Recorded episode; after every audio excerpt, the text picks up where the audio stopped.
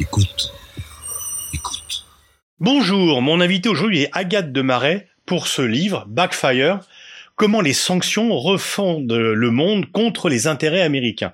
La thèse de ce livre, c'est que les Américains sont accros aux sanctions, mais que à terme, ça ne va pas jouer en leur faveur. Peut-être, euh, Agathe, pourriez-vous commencer par vous présenter Quel est votre parcours et votre position actuelle? Oui, bien sûr. Et tout d'abord, bonjour et merci pour votre invitation. Je suis ravie d'être là aujourd'hui avec vous.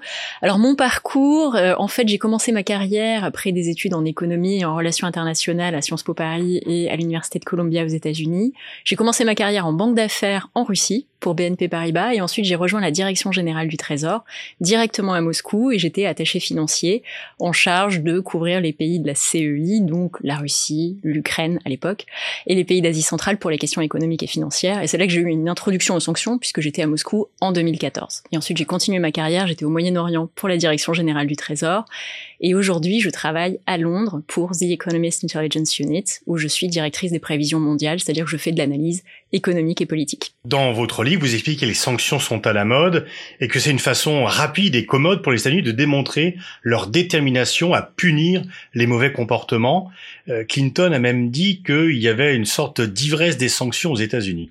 Oui, tout à fait. Clinton avait déclaré, en fait, déjà à l'époque, donc ce, concept d'ivresse des sanctions n'est pas nouveau, puisque Clinton avait déclaré que les États-Unis couraient le risque de sanctionner tous les pays qui faisaient des choses mal et de ne pas être du côté des autres pays qui voulaient aider les États-Unis. Et en fait, ça démontre la popularité des sanctions, puisque les sanctions sont aujourd'hui un outil central dans la boîte à outils diplomatique, non seulement des États-Unis, mais aussi des autres puissances occidentales, parce que les sanctions comblent un vide entre d'un côté les déclarations diplomatiques qui ne vont impressionner personne, là on est en pleine crise de l'Ukraine, la Russie, si on fait une déclaration diplomatique, ça veut dire qu'on ne veut rien faire ou qu'on ne peut rien faire, et ça ne va pas impressionner quelqu'un comme Vladimir Poutine par exemple.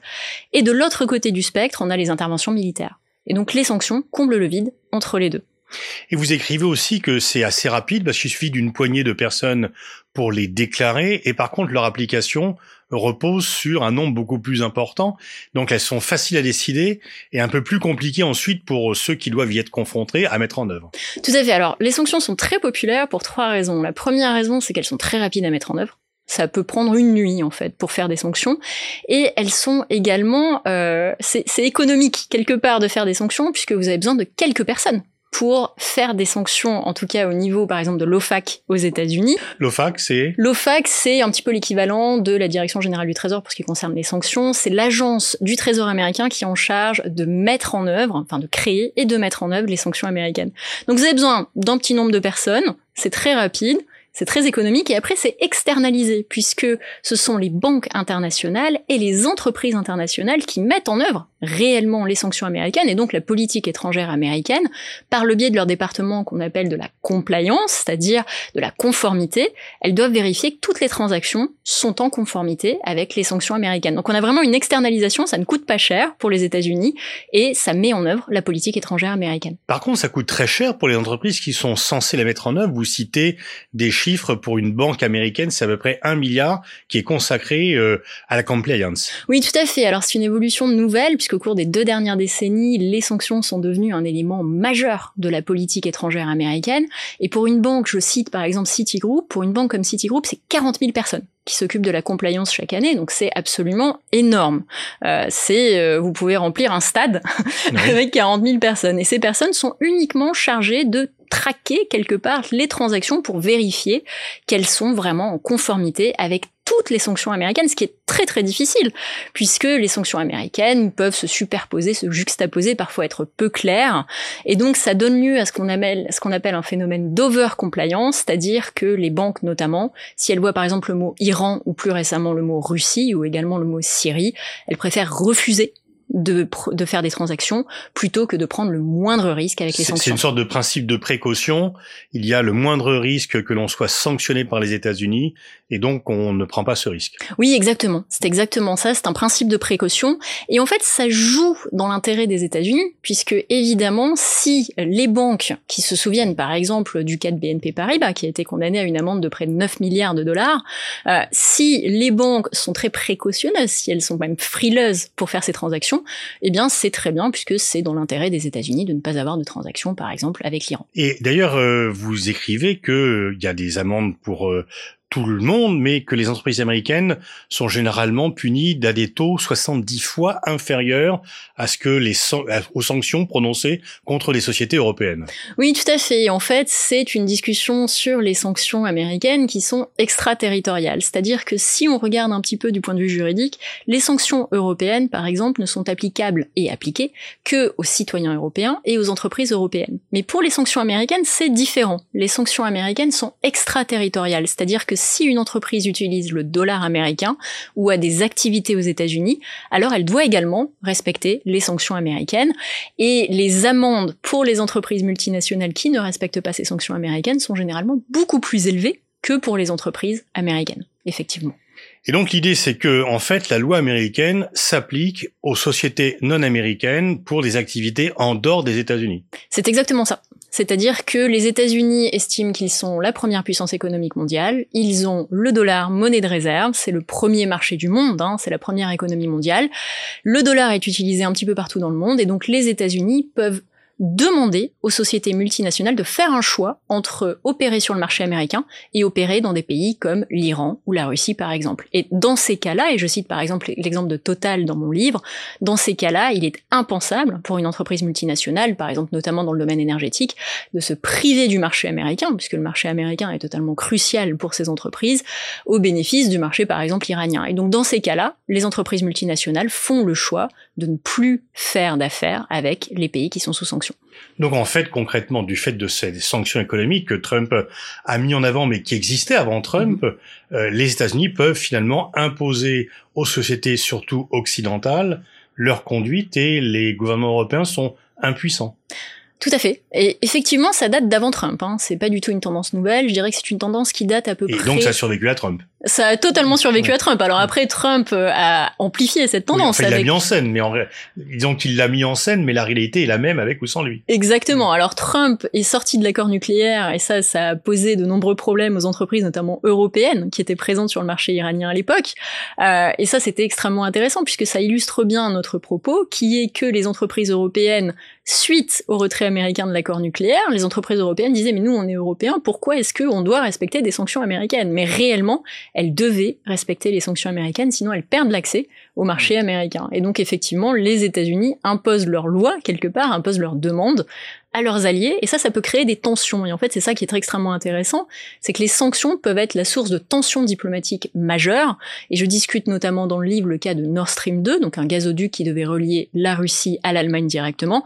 Évidemment, de façon rétrospective, c'est facile de dire que c'était probablement pas une bonne idée, même mmh. certainement pas une bonne idée. Mais à l'époque, il y avait eu des grandes tensions entre les États-Unis et euh, leurs alliés européens, parce que les États-Unis avaient imposé beaucoup de sanctions sur ce gazoduc, et les alliés européens des États-Unis avaient dit Ok, c'est peut-être pas une très bonne idée de faire ce gazoduc, peut-être, peut-être pas, on peut en débattre. En revanche, nous, Européens, on ne donne pas à vous, Américains, de leçons quant aux gazoducs ou aux oléoducs que vous construisez sur votre territoire. Hmm. Et ça, ça avait créé de nombreuses tensions qui, rétrospectivement, ont été nuisibles à la relation transatlantique. D'ailleurs, à la fin, Biden, dans geste de bonne volonté, notamment par rapport à l'Allemagne, avait levé les, les, sanctions sur ce gazoduc. Oui, tout à fait. C'était d'autant plus intéressant que son secrétaire d'État, Anthony Blinken, il y a quelques décennies, en fait, une situation similaire euh, s'était posée avec un autre gazoduc, et c'était du temps de l'URSS, qui devait également relier l'URSS à l'époque à l'Europe. Et à l'époque, Anthony Blinken, qui était un jeune étudiant à l'université de Columbia aux États-Unis, avait écrit son mémoire de fin d'études sur le fait que les États-Unis ne devraient pas imposer de sanctions contre ce gazoduc parce que leur relation avec leurs alliés était plus importante que l'imposition de ces sanctions. Et donc l'histoire s'est répétée. Alors résumons, donc on prend les sanctions quand on veut envoyer un signal. On veut pas faire la guerre, on ne peut pas ne rien faire, et c'est devenu un peu un réflexe automatique finalement de la part des États-Unis et des Occidentaux. Il y a combien de sanctions prises par les États-Unis au cours des dix dernières années? Plusieurs dizaines de milliers en fait de désignations. Alors c'est très difficile de donner un chiffre précis puisque les sanctions peuvent prendre plusieurs formes. Elles peuvent être des sanctions individuelles, par exemple contre des oligarques russes. Elles peuvent toucher des entreprises. Donc par exemple là on peut penser à des entreprises iraniennes contrôlées euh, par des groupes paramilitaires iraniens. On peut également penser à des sanctions sectorielles, c'est-à-dire qui touchent certaines activités particulières. Par exemple en Russie les secteurs de l'énergie, de la finance et le secteur militaire. Mais au total les sanctions américaines touchent à peu près 60 70 pays et plusieurs dizaines de milliers de personnes, d'entreprises, etc. Donc c'est gigantesque. C'est devenu quelque chose de pratiquement incontrôlable. C'est gigantesque et c'est difficile à contrôler, en mm. fait, puisque les États-Unis peuvent avoir justement des difficultés. Et je cite dans mon livre l'exemple de cas de sanctions contre l'Afrique où il n'y a personne à ce jour au département d'État américain pour s'occuper de ces programmes de sanctions. Puisqu'il y a un véritable problème qui est que certains experts des sanctions américains vont commencer leur carrière à l'OFAC, qu'on a mentionné tout à l'heure, donc l'agence américaine en charge de la mise en œuvre des sanctions, et après ces personnes vont rejoindre le secteur privé. Qui paye mieux. Exactement. C'est le phénomène euh, classique. donc on prend les sanctions un petit peu par euh, réflexe acquis et par ailleurs les sanctions permettent finalement aux États-Unis d'imposer un leadership aux pays européens. C'est en fait le problème aujourd'hui du côté européen. Alors c'est très intéressant parce que la situation a changé depuis le 24 février. On a eu beaucoup d'unités transatlantiques, donc entre les États-Unis et l'Union européenne sur la question des sanctions. Mais avant le 24 février, il y avait énormément de tensions entre les alliés sur la question des sanctions, justement pour cette question des sanctions extraterritoriales, des sanctions secondaires américaines, c'est-à-dire qui s'appliquent à l'ensemble des multinationales dans le monde. Et l'Union européenne avait fait en fait de son indépendance financière et de son indépendance vis-à-vis des sanctions une priorité. En fait, le jour de l'inauguration euh, du président Joe Biden, la Commission européenne avait publié un livre blanc qui ne citait pas les États-Unis, mais en filigrane qui citait les États-Unis pour dire nous devons faire de notre indépendance financière vis-à-vis des sanctions d'autres pays une priorité absolue, c'est-à-dire nous passer du dollar, créer des circuits financiers qui ne passent pas par les États-Unis et ainsi protéger les entreprises européennes Donc des à terme, il y a un danger pour les États-Unis que les sanctions qu'ils prennent détournent leurs alliés ou que des gens mettent en place des circuits euh, différents. C'est exactement la thèse du livre en fait. La thèse du livre, si on veut faire un parallèle, c'est que les sanctions sont importantes parce qu'elles comble le vide dont on a discuté tout à l'heure. Donc il n'est pas question de dire qu'il ne faut plus faire de sanctions, ce n'est absolument pas le propos du livre. C'est pas un livre contre les sanctions, mais le, le livre en fait s'attache à dire que les sanctions c'est un petit peu comme les antibiotiques.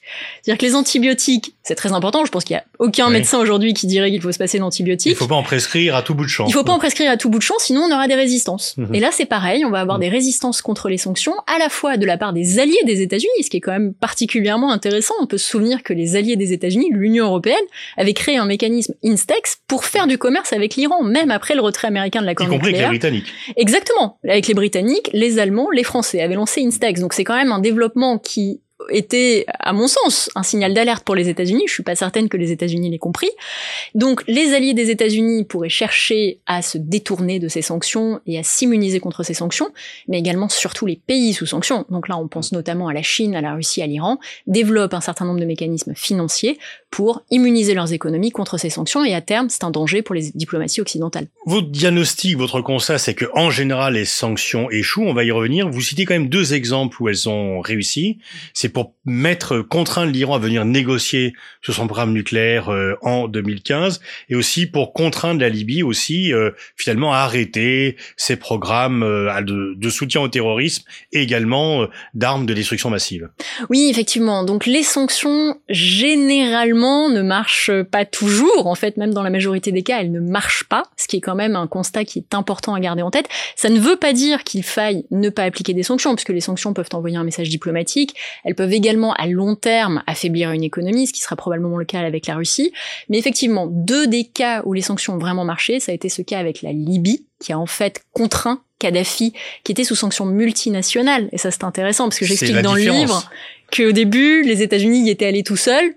Kadhafi a simplement euh, exporté son pétrole vers l'Union européenne en fait. Mais une fois que les sanctions sont devenues multinationales, là il y a vraiment eu une pression sur la Libye euh, et la Libye en fait. Euh, et, pour l'Iran c'est pareil parce que l'Iran était aussi sanctionné et par la Russie et par la Chine, et pas seulement par les occidentaux. Effectivement. Et en fait c'est l'un des critères très importants pour que les sanctions fonctionnent.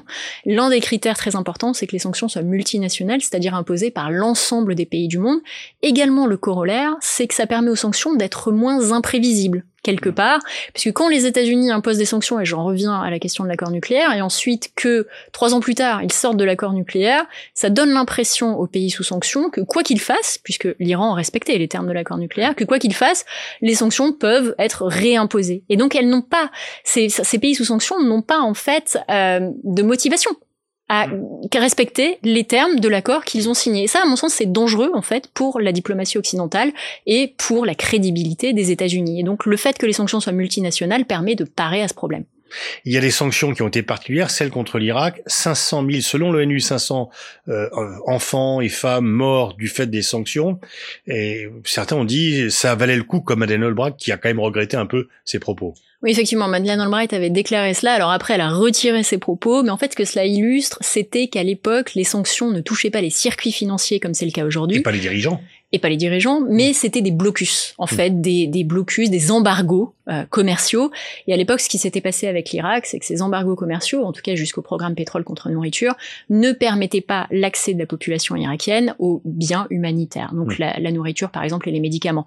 Les sanctions modernes n'ont plus ce genre d'effet secondaire, donc ça a été euh, géré. Ce que vous diagnostiquez aussi, c'est que si les sanctions sont efficaces, elles le sont tout de suite. Mm. Et si elles durent trop longtemps, bah, euh, elles ne marcheront jamais. Alors c'est justement l'un des critères pour l'efficacité des sanctions. Alors je ne suis pas certaine qu'on pourrait appliquer la même analyse aux sanctions contre la Russie aujourd'hui, mais mm. dans l'histoire des sanctions, les sanctions les plus efficaces sont celles qui en fait ont des effets au bout de deux ans. Et je cite dans le livre le cas des sanctions qui ont été imposées par les États-Unis contre la Turquie en 2018. La Turquie détenait un pasteur américain, Andrew Brunson. Les États-Unis avaient imposé des sanctions contre la Turquie. La Turquie a décidé, ok, on va libérer le pasteur. Les sanctions ont été levées et c'était un cas en fait où on voit que les sanctions ont marché très vite. Après, quand les sanctions euh, sont en place pendant très longtemps, il y a souvent des mécanismes d'adaptation des pays sous sanctions et quelque part les sanctions deviennent une nuisance mais à laquelle les pays font face et s'adaptent. Surtout aussi que souvent l'objectif n'est pas très clair et sans que cela soit dit, vous montrez à plus dans à travers plusieurs exemples, que le but des sanctions, c'est le changement de régime.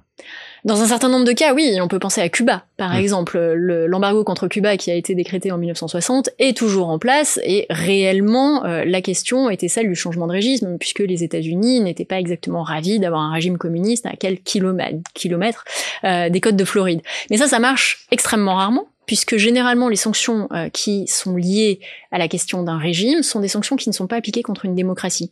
Et les sanctions qui marchent le mieux, en fait, 90% des sanctions américaines qui ont été efficaces au cours des dernières décennies, ont été appliquées contre des pays qui ont un système à peu près démocratique, ou en tout cas plusieurs partis qui peuvent se présenter aux élections. Et donc si vous touchez une dictature avec des sanctions, en fait ça ne marchera pas puisque l'un des ressorts, l'un des mécanismes pour que les sanctions fonctionnent, c'est que la population fasse part de son mécontentement au régime, à son gouvernement, par exemple si l'inflation augmente, si la croissance euh, diminue, même s'il y a une récession par exemple. Et dans les dictatures, évidemment, il n'y a pas ce type euh, de mécanisme. Voire même, vous citez notamment le cas de Maduro, euh, qui voulait prendre euh, le pouvoir au Venezuela, mais son approbation des sanctions américaines contre le Venezuela et contre Maduro est venue dilapider son crédit auprès de la population vénézuélienne. Effectivement, et en fait là, on retrouve en fait la question du fait que les sanctions marchent rarement contre les dictatures, puisque les dictatures contrôlent les médias. En fait, ce sont pas des médias dans ces pays, mmh. c'est de la propagande, et les dictatures utilisent souvent les sanctions comme bouc émissaire pour dire tout va mal euh, pour l'économie du pays, ce n'est pas du tout à cause des décisions qui ont été prises, puisque au Venezuela, c'est les sanctions ont leur part de responsabilité, mais c'est surtout les mauvaises décisions qui ont été prises par le pouvoir en place. Mais le pouvoir en place peut dire très facilement, c'est de la faute des sanctions, circuler, a rien à voir, nous on n'a rien mhm. fait de mal. Et en fait, les sanctions sont un bouc émissaire. Et donc la population qui peut croire à cette propagande, si elle n'a pas d'alternative, peut blâmer les sanctions et donc les puissances occidentales plutôt que le régime dans lequel elle vit.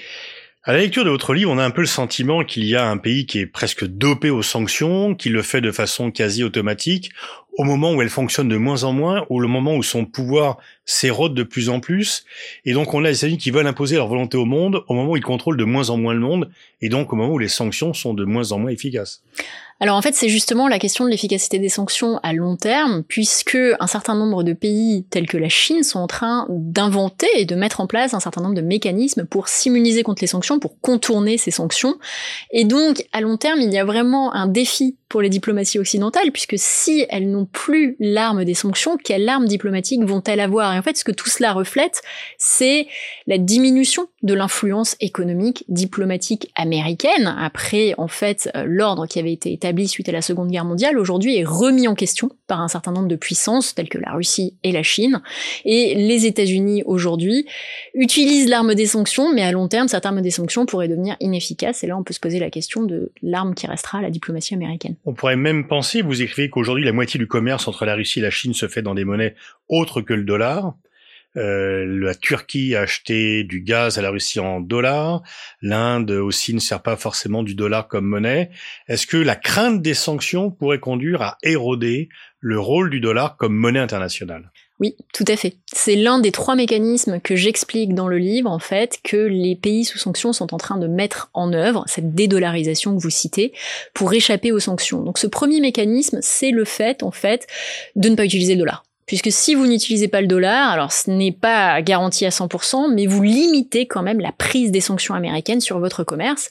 Et on voit depuis 2020, par exemple, la Russie et la Chine commercent en roubles et en renminbi. Et ça, c'est extrêmement intéressant puisque ce n'est évidemment pas un hasard. En fait, ça a été une décision qui a été prise par l'Organisation de coopération de Shanghai, qui est une organisation dont on ne parle pas beaucoup dans nos médias occidentaux. Qui commence quand même à prendre de l'importance, notamment par rapport au, dollar. Oui, et puis qui en plus euh, réunit quand même des pays comme la Russie, la Chine, l'Inde, le Pakistan. Donc hum. on est quand même euh, ça en fait du face. Ça fait du monde. Hum. Ça fait quasiment la moitié de la population mondiale. Hum. Donc ça fait du monde, et ces pays ont décidé en fait de faire de la dédollarisation euh, de leurs économies et euh, pour leurs échanges commerciaux une priorité absolue. Et ça, c'est quelque chose qui est dangereux pour l'efficacité des sanctions américaines. Et les deux autres mécanismes, mais on va peut-être y revenir, les deux autres mécanismes, c'est tout ce qui est alternative à SWIFT. SWIFT, qu'est-ce que c'est? C'est une sorte de carnet d'adresses des banques mondiales.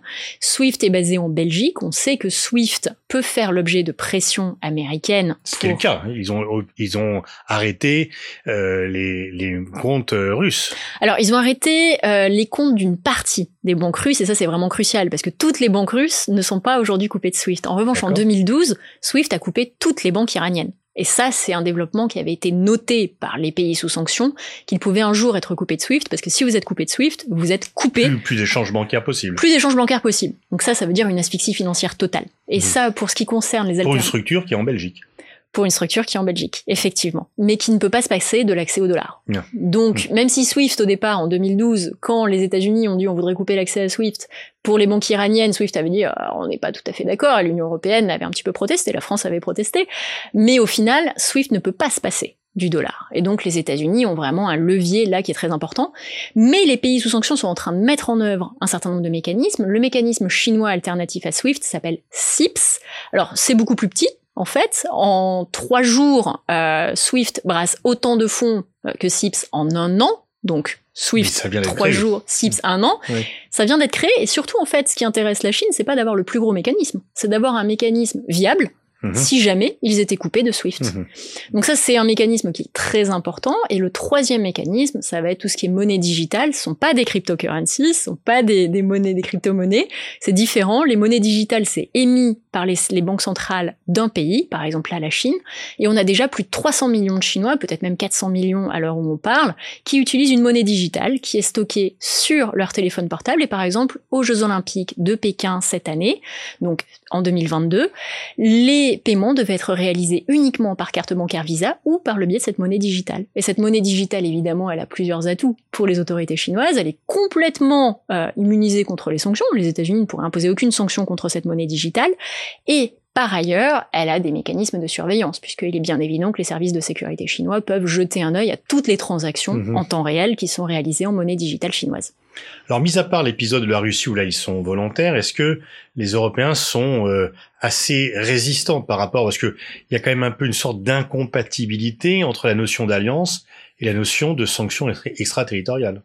C'est effectivement un sujet de tension très très important en fait entre les États-Unis et l'Europe et l'objet du livre, c'est de dire et j'en reviens au parallèle aux antibiotiques, c'est pas de dire il ne faut pas faire des sanctions mais il faut faire attention avec les sanctions parce qu'il ne faudrait pas que les États-Unis prennent le risque euh, de d'avoir des antagonismes avec leurs alliés puisque c'est extrêmement mmh. important pour eux s'ils veulent par ailleurs que les sanctions fonctionnent de continuer la coopération avec les alliés. Puisque si on imagine que l'Union européenne elle-même développe des mécanismes pour continuer à faire par exemple du commerce avec l'Iran, donc on a mentionné Instex tout à l'heure, on pourrait avoir une prolifération de tels mécanismes à l'avenir, et ça c'est un véritable danger en fait pour la diplomatie américaine.